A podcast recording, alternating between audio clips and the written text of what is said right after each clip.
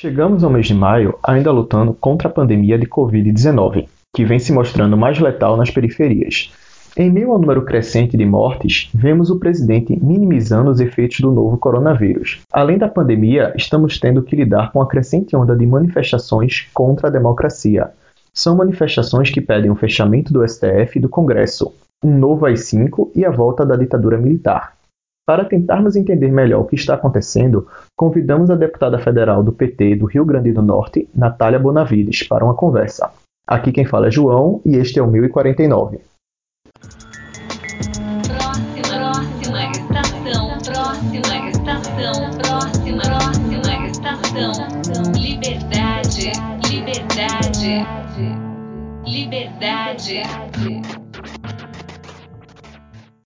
Olá, pessoal. É um prazer a gente estar recebendo hoje Natália Bonavides aqui no nosso podcast.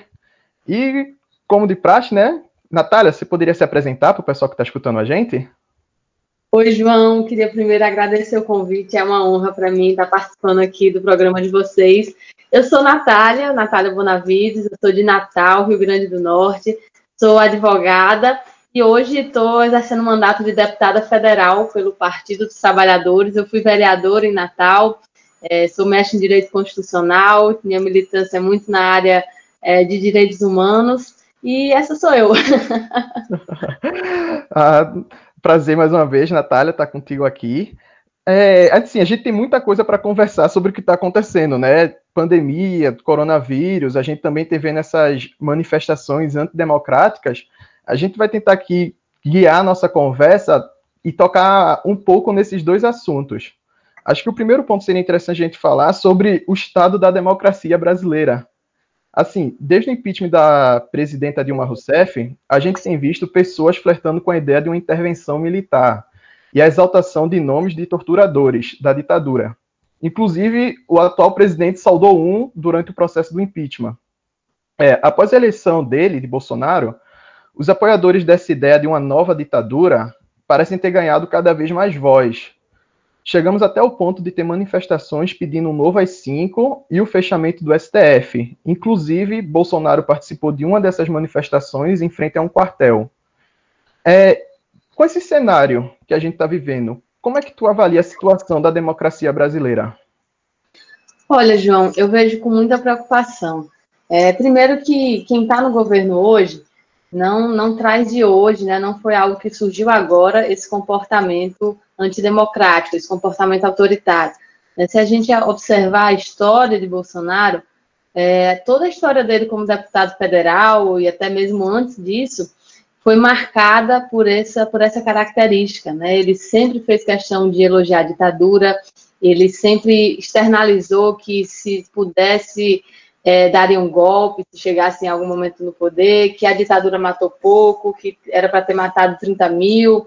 É, no, não sei se vocês lembram que quando ele era deputado federal, a porta do gabinete dele, e esse é um assunto que né, tem tudo a ver com a atuação do CAF, a porta do gabinete dele tinha um cartaz dizendo quem procura osso é cachorro, né, numa referência aos familiares que buscavam os corpos dos seus parentes desaparecidos na, na ditadura. Então, é, isso foi uma constante na história dele, né? E aí, inclusive, na história recente também, o voto que ele deu a favor do golpe contra a presidenta Dilma foi elogiando um torturador, né? E aí, até mesmo na campanha, nós vimos esse caráter autoritário, quando, é, além de repetir tudo isso que a gente já resumiu aqui, ele fala em é, destruir a oposição, né, em acabar com a esquerda, em metralhar os petistas, né? Então, é, Pino está na presidência hoje uma pessoa que não só é autoritária, como nunca fez nenhuma questão de esconder esse aspecto.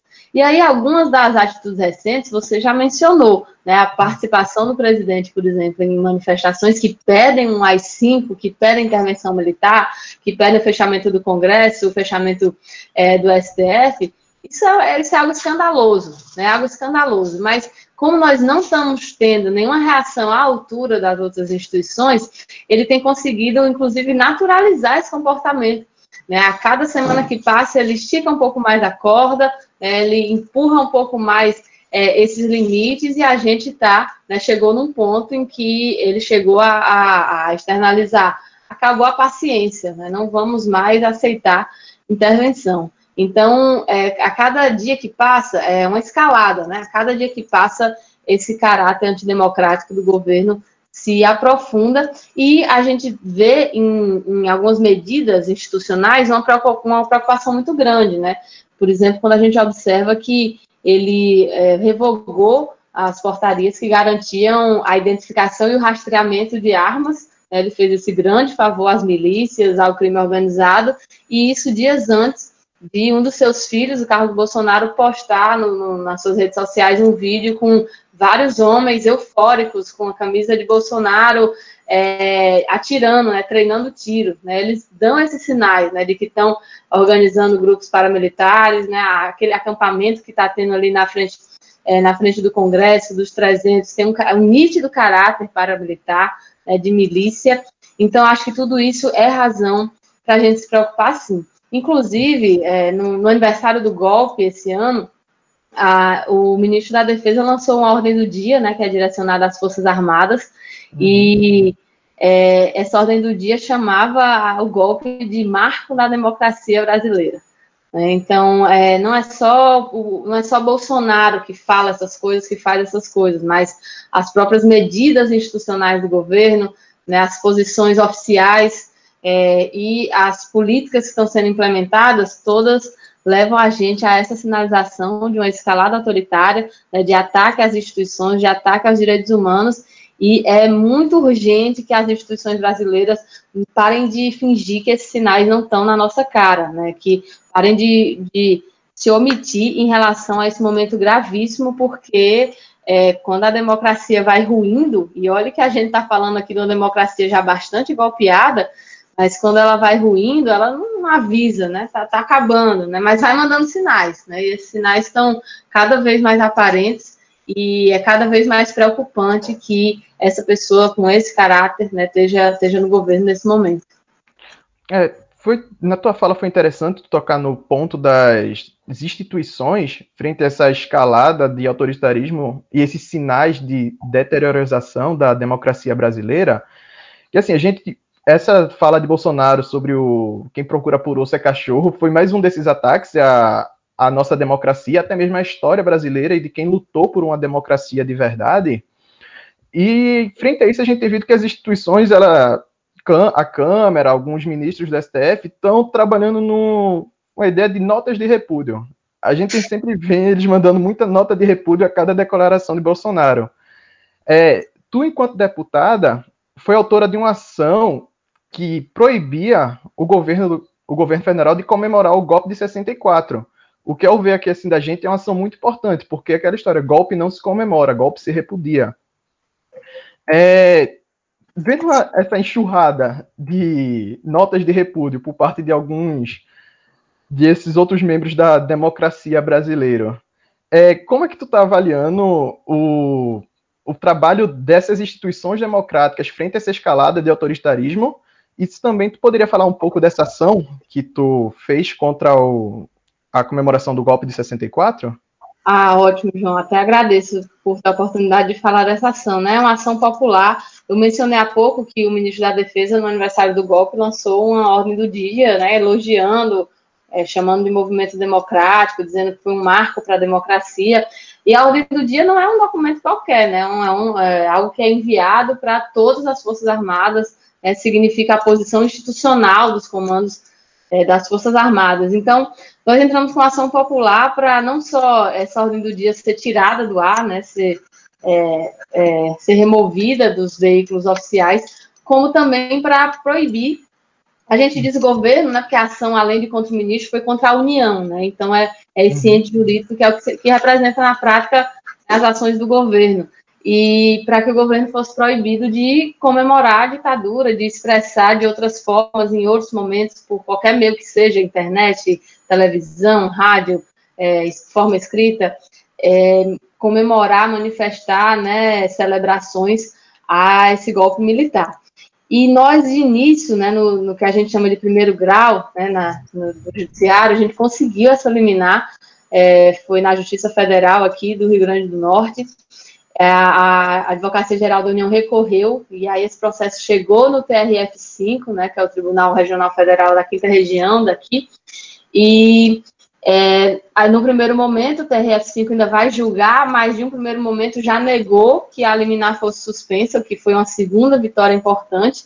Mas aí a AGU recorreu direto ao STF, inclusive, na verdade, pulando algumas etapas, porque não cabia eles terem feito isso é, no momento. Eles usaram um recurso chamado suspensão de liminar, que é um recurso usado para decisões que acarretem um dano grave para o poder público, uma é, um grave dano financeiro, por exemplo, dano econômico. Então, assim, um, um recurso que absolutamente não cabia, mas o que, que o ministro, o presidente do STF, o Dias Toffoli, decidiu, decidiu que suspenderia a liminar, né, que não, cabia, não caberia uma é, intervenção do judiciário numa, ele chamou, numa mera ordem do dia, é, e que assim estava dentro do direito da liberdade de expressão do poder público, que é até um conceito bastante questionável juridicamente falando, que é a liberdade de expressão das pessoas, né?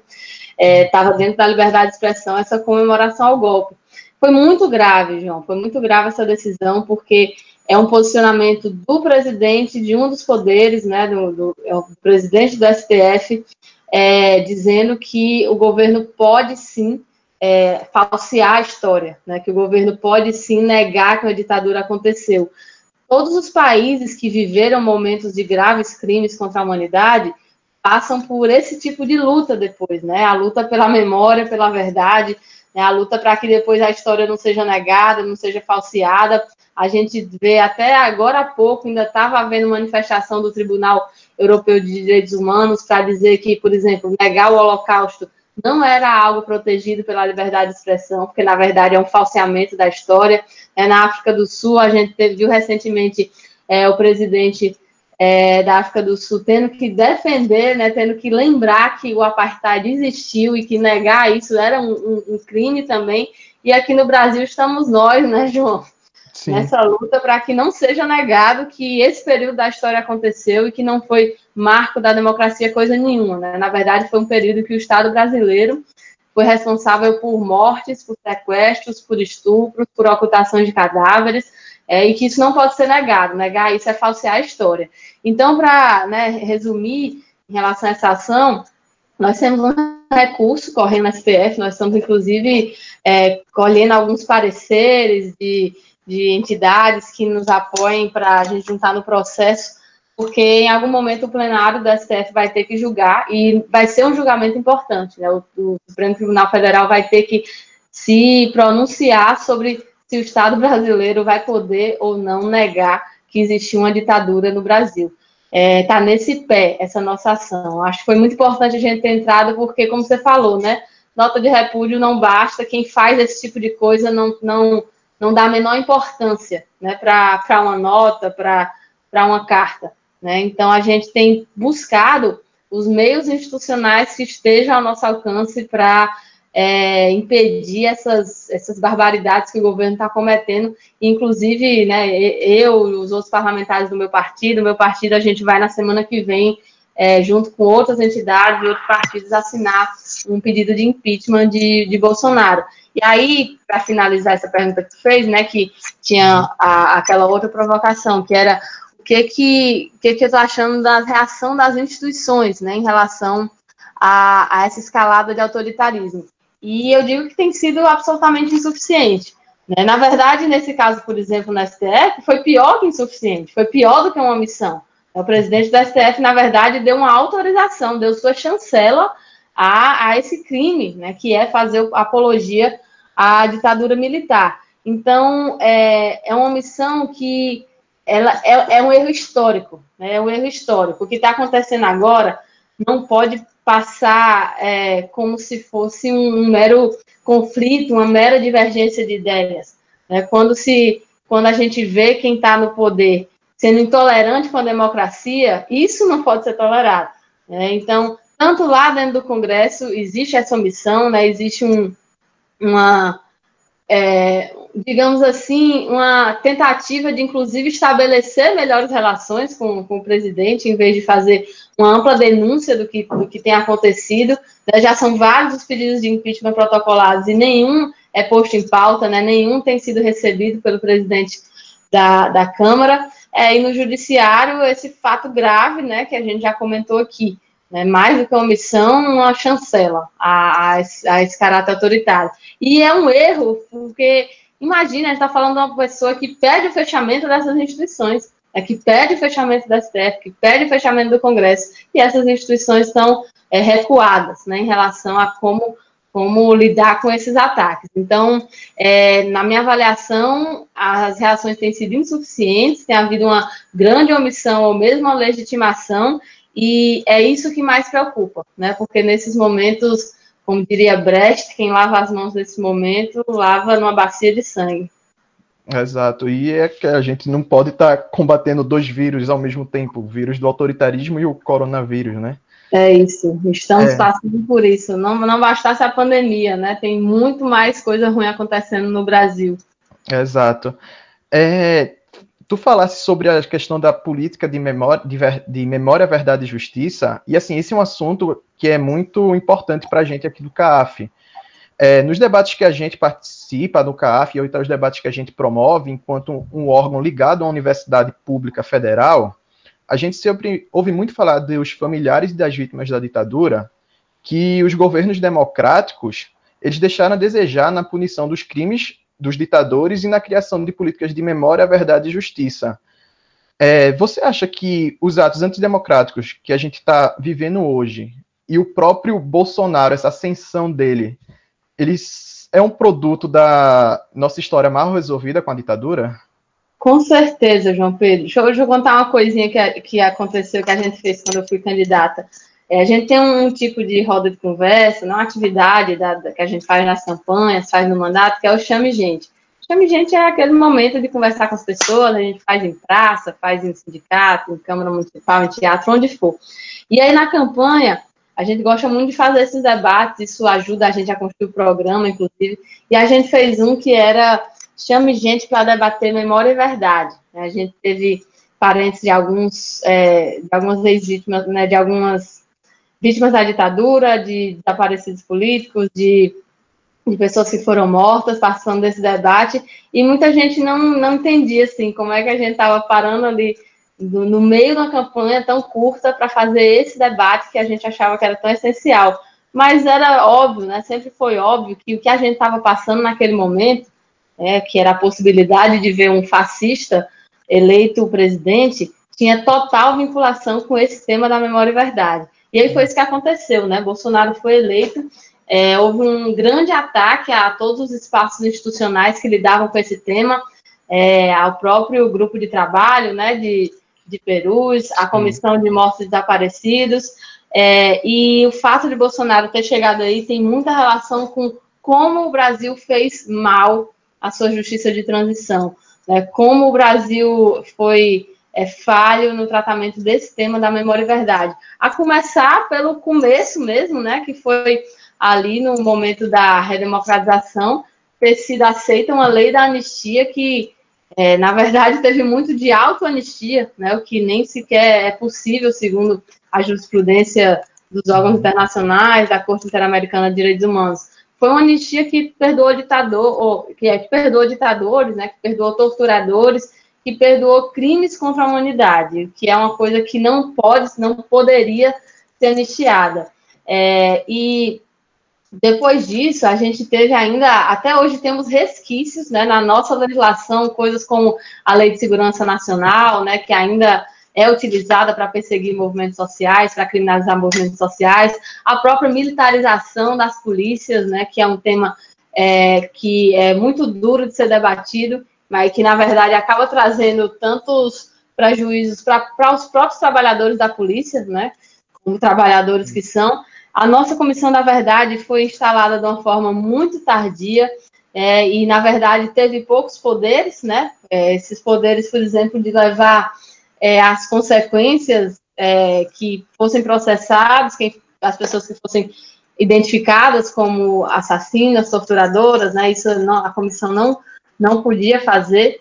É, e diante disso tudo, né, a gente teve, durante todo esse tempo, depois da redemocratização, essa busca por é, garantir que a lei da anistia fosse consolidada, né? O próprio STF chegou a fazer um julgamento, né? Naquele julgamento político, né? Eu lembro que foi uma votação bastante dividida, né? Para quem acha que o STF faz uma análise jurídica da questão, imagine, é como se metade dos ministros tivesse uma, um conceito jurídico errado e outro certo. Não, né? Na verdade, são decisões que têm um impacto político e que é, se, se decidiu por validar né, essa lei da anistia, que a gente sabe que ela é, inclusive, contra as convenções, os tratados de direitos humanos é, do qual o Brasil faz parte. Então, quando a gente faz tudo isso, a gente acaba é, enterrando uma parte da história. Né? É, quando não se dá consequência às coisas que aconteceram, quando não se pune quem cometeu crimes contra a humanidade, é, se acaba passando para a sociedade a, ideia de que o que aconteceu naquela época não foi tão grave assim, é, se dá margem a que pessoas tentem falar desse período histórico falseando a história, né, criando uma, é, uma mentira mesmo, uma versão alternativa dos fatos, como eles gostam de chamar, e que vai fazendo com que é, se naturalize alguns discursos que chegaram a tal ponto que acabaram elegendo um presidente.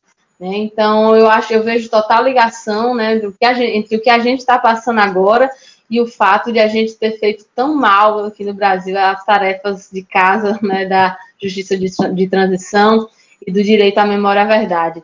E é por isso, inclusive, João, que assim, eu entendo que minha geração, nossa geração, né, é, é, o direito à memória, à verdade, é um direito para a gente também, né? não é um direito só para as vítimas da ditadura, para os familiares das vítimas da ditadura, mas é um direito para nós que não vivemos aquele período, é, termos acesso ao que, o que realmente aconteceu, né, aos documentos oficiais que, é, por muito tempo, e até hoje alguns, né, são mantidos em sigilo e que impedem que a gente tenha acesso à totalidade de de acontecimentos que marcaram aquele período. Então é uma luta que segue, né? A luta por memória e verdade é uma luta que está é, tá longe de acabar. A gente tem muita coisa para fazer ainda. Quando a gente vê o que a gente tem no nosso país, em termos mesmo de acervo histórico, de museu, de marcas na cidade que nos lembrem os locais em que é, os crimes contra a humanidade aconteceram, a gente vê que é um trabalho ainda longo a ser feito, uhum. né? E por isso, inclusive, que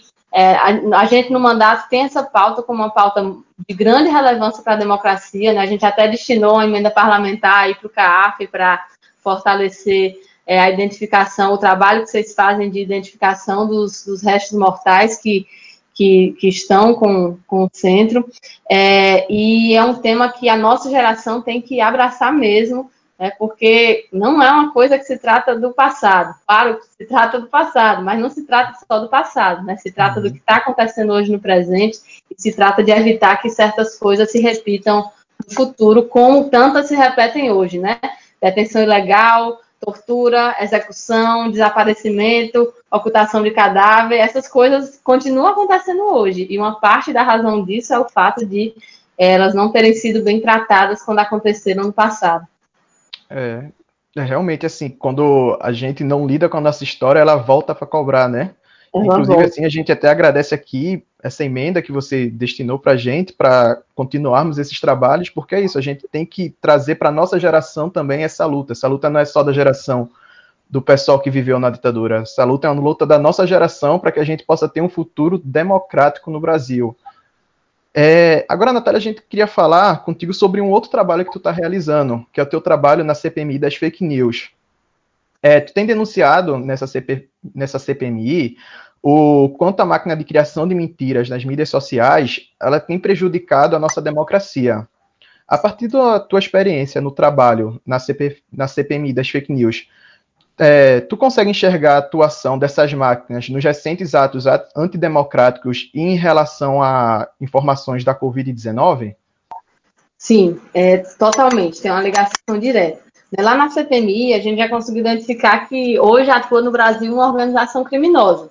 É uma organização criminosa não é modo de falar, né? eu tô, me refiro mesmo a, a, ao termo jurídico organização criminosa, né? falando desse tipo de, é, de de grupo. E esse, essa organização criminosa tem um núcleo político que escolhe quem vai ser atacado, tem um núcleo operacional que é, produz os materiais e dispara esses materiais para os milhares de grupos de WhatsApp, os milhares de grupos de Facebook que é, esses setores têm organizado, e claro, um núcleo financiador, né, porque nada disso custa barato, essa estrutura que eles têm é uma estrutura grande e que precisa ser financiada como é financiada por, por empresários bolsonaristas, né?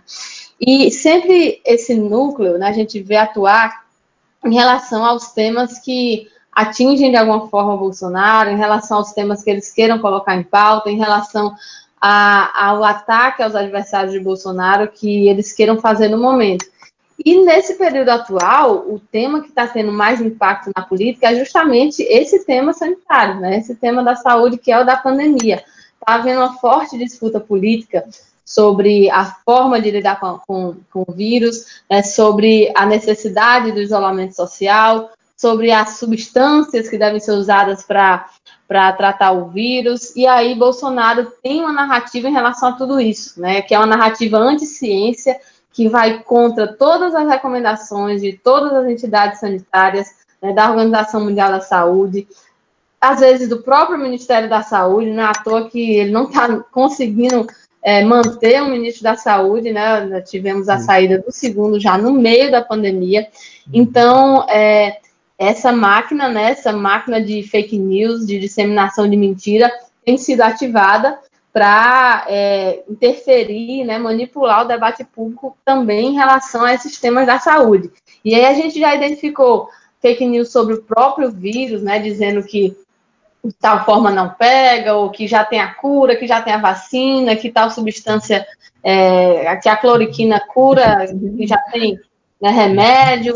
É, mentiras sobre as formas de lidar com a pandemia, né, um monte de fake news sobre isolamento social, e que é divulgado até por membros do governo, por deputados, né, dizendo que em outros países o isolamento não funcionou, fez morrer mais, né, tentando deslegitimar as medidas que estão sendo tomadas e é, também fake news em relação a, por exemplo, os governadores, né, que estão tomando é, em seus estados medidas de isolamento, em relação a, a empresários bolsonaristas, inventando que eles fizeram doações milionárias para o combate ao vírus.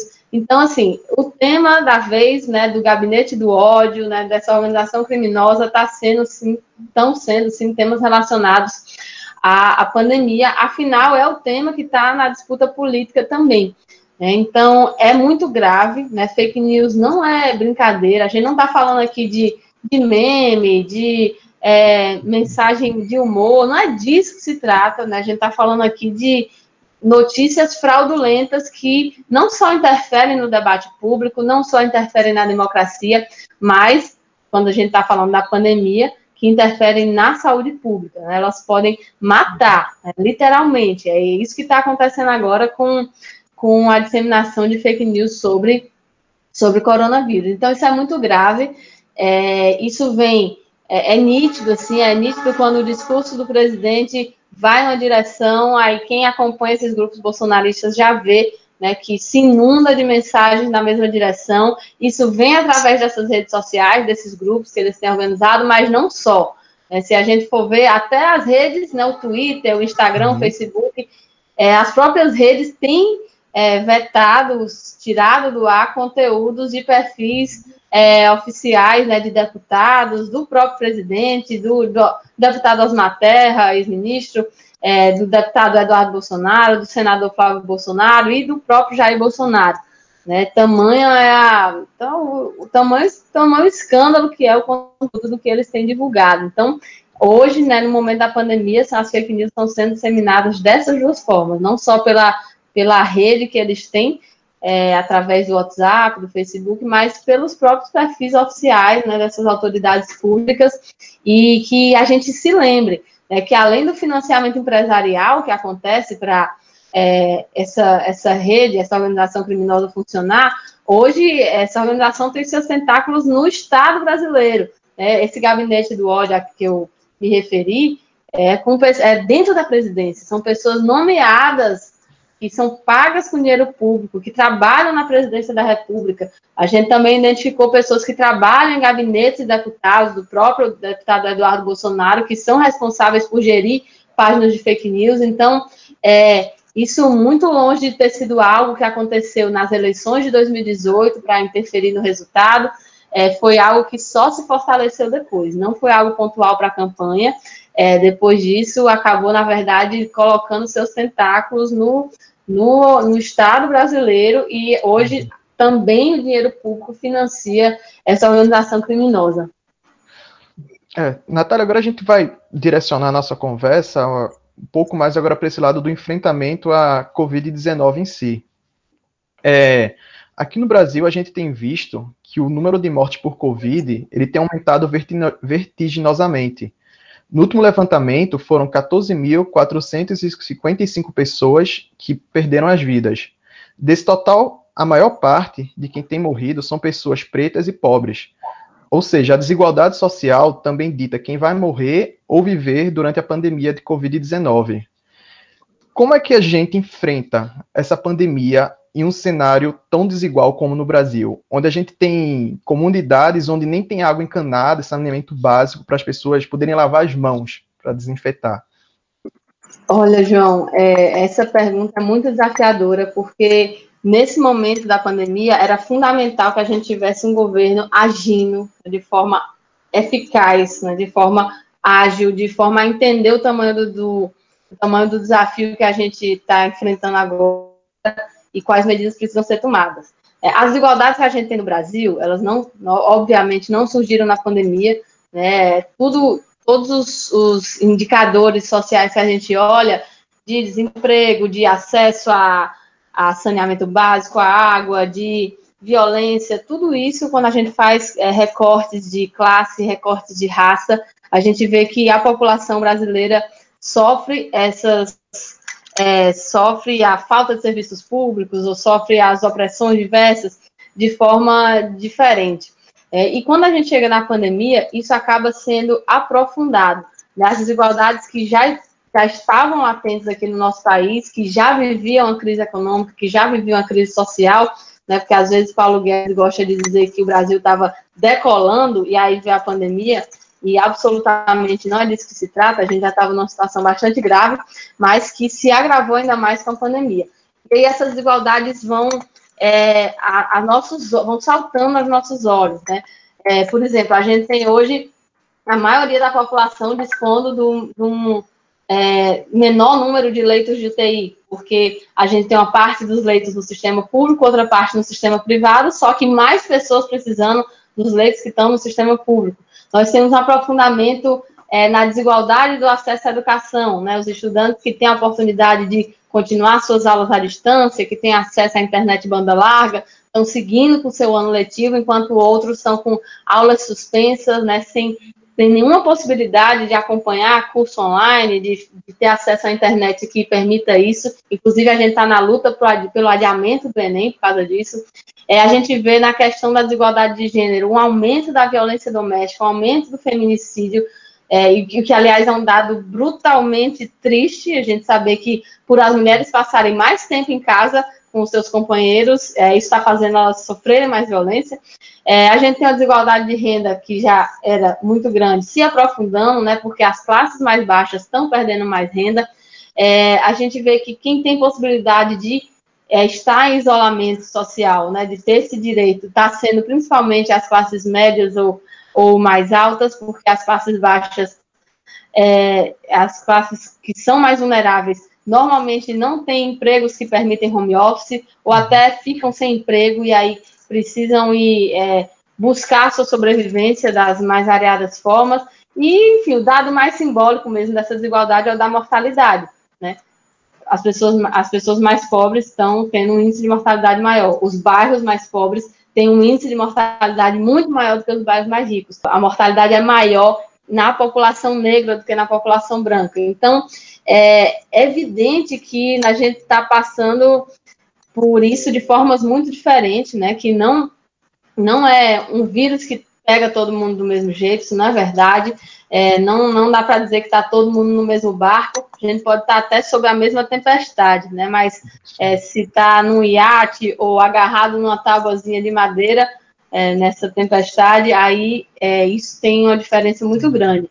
E o, o esperado era que o, o, governo federal tomasse as providências necessárias sobre isso, né, porque tem esse poder, porque é quem tem acesso aos recursos, é quem tem como, é, inclusive através de medidas imediatas, tomar as providências para que essas diversas populações é, que estão vivenciando a contaminação do vírus de forma diferente é, fossem protegidas. Mas isso não acontece, né? Isso está gerando que a gente lá no Congresso, que nós dos partidos de, de oposição, estejamos propondo né, as medidas de enfrentamento a isso. Né? O próprio auxílio emergencial, que era algo que o governo federal queria que fosse de um valor de 200 reais, né, lá no Congresso, nós defendendo um valor maior, inclusive a gente defendia que fosse um salário mínimo, mas conseguimos construir o valor atual né, que é de 600 a 1.200 reais, e que agora o governo está tentando inviabilizar o acesso da população a isso, né, dificultando de todas as formas o pagamento.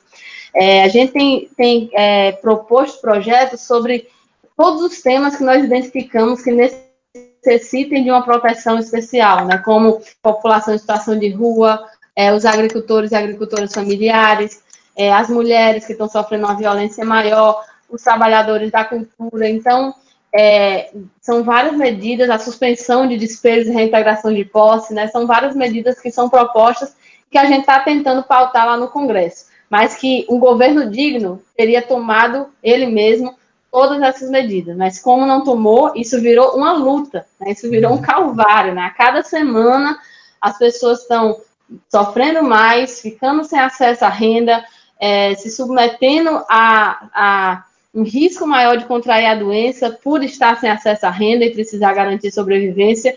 E aí, a cada semana, a gente tem lutado lá na Câmara para é, pautar esses projetos que protejam os trabalhadores. Isso não é fácil, viu, João? Na verdade, mesmo durante a pandemia, a Câmara tem pautado projetos muito, muito sérios, muito graves, que atacam direitos da classe trabalhadora, que jamais deviam estar sendo debatidos agora no meio de uma pandemia, mas que é isso, né? É uma composição política desse Congresso que é muito complicada, que tem um alinhamento com a política econômica do governo em muitos aspectos e que é, transforma essa nossa luta para que agora só sejam pautados os temas de, de enfrentamento à pandemia, né, tornar ela ainda maior. Mas é um pouco disso que a gente está fazendo, né, na, no enfrentamento a, ao coronavírus e que que trágico, né? Que não seja o governo que esteja tomando todas essas providências, e sim a gente precisando a cada dia lutar para que um projeto seja pautado e é, que o Brasil fique mais preparado para passar pela pandemia.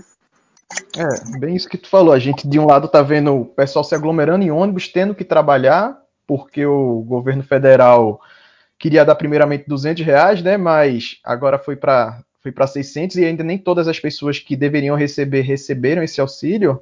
E do outro lado, a gente tem vendo pessoas indo protestar com seus carros de luxo, né? Pela reabertura do pela reabertura do comércio, retomada da economia. É, sabem é. tanto que é inadequado que fazem carreata, né? Não fazem passeata. Ficam tentando, é, querem que os trabalhadores se lasquem, se exponham, mas fazem isso, pedem isso do conforto dos seus carros, né? É, assim, e aliado a isso, a gente tem visto, de um lado, Bolsonaro e os apoiadores dele diminuindo a importância das mortes é, causadas pela Covid-19, mesmo agora, onde a gente já passou da casa dos 13, das 13 mil pessoas. E do outro lado também, a gente viu alguns grandes empresários falando que as, algumas pessoas vão morrer, mas é necessário retomar a economia, mesmo que algumas pessoas venham a falecer. Tu consegue enxergar alguma relação nesses dois discursos? Olha, é, é o capitalismo é isso, né? Uhum. É, o capitalismo é isso. É uma forma de priorização absoluta da, da proteção aos lucros de grandes empresários, de grandes banqueiros, em detrimento da proteção de qualquer outra coisa, inclusive da vida. Então, o discurso de Bolsonaro é, de deslegitimar as medidas de isolamento social, de dizer que o Brasil não pode parar, é, e o discurso dos empresários, né, que minimiza mesmo as mortes, né, sem nenhum constrangimento, são discursos completamente afinados. Né? Na verdade, eles representam o mesmo setor. Bolsonaro está lá para representar esse setor.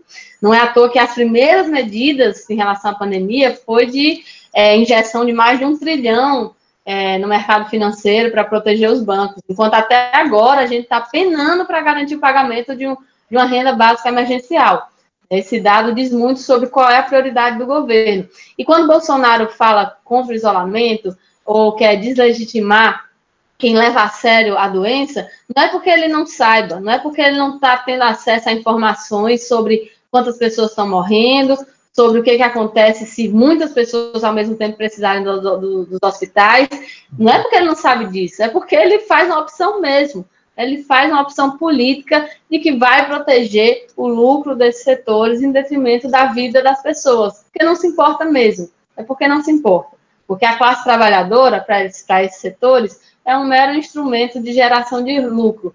E se alguns morrerem, outros virão para cobrir essas vagas sem atrapalhar a produção. Né? Basicamente, essa é a linha do governo hoje, de proteger quem está ao seu redor é, e de proteger os grandes lucradores do Brasil, que inclusive é, alguns estão conseguindo lucrar mais na crise, viu? Como é o caso é, de alguns bancos. Então, tem total ligação, né, tem total relação nesses discursos. Na verdade, é, o discurso de Bolsonaro é mesmo para tentar materializar né, essa, essa opção que os empresários fazem, por mesmo nesse momento em que os trabalhadores e as trabalhadoras são mais vulneráveis, né, não se importar com isso e querer que as pessoas sigam a vida como se nada tivesse acontecendo, como se fossem tempos normais e como se não tivesse uma pandemia instalada no nosso país. É, Natália, a nossa conversa está muito boa, mas assim, a gente tem o nosso tempo. Pois é. é. A gente agradece por todos os esclarecimentos que tu trouxe para a gente. A gente deseja boa sorte e força nessa luta que não está sendo fácil para que a gente possa superar essa pandemia. E assim, para encerrar, a gente sempre pede para a pessoa que a gente está entrevistando trazer alguma indicação para quem está nos ouvindo poderia indicar algo? Pode ser um livro, um filme, série, música, um movimento social para a pessoa acompanhar e seguir, qualquer coisa. Pode ser indicada.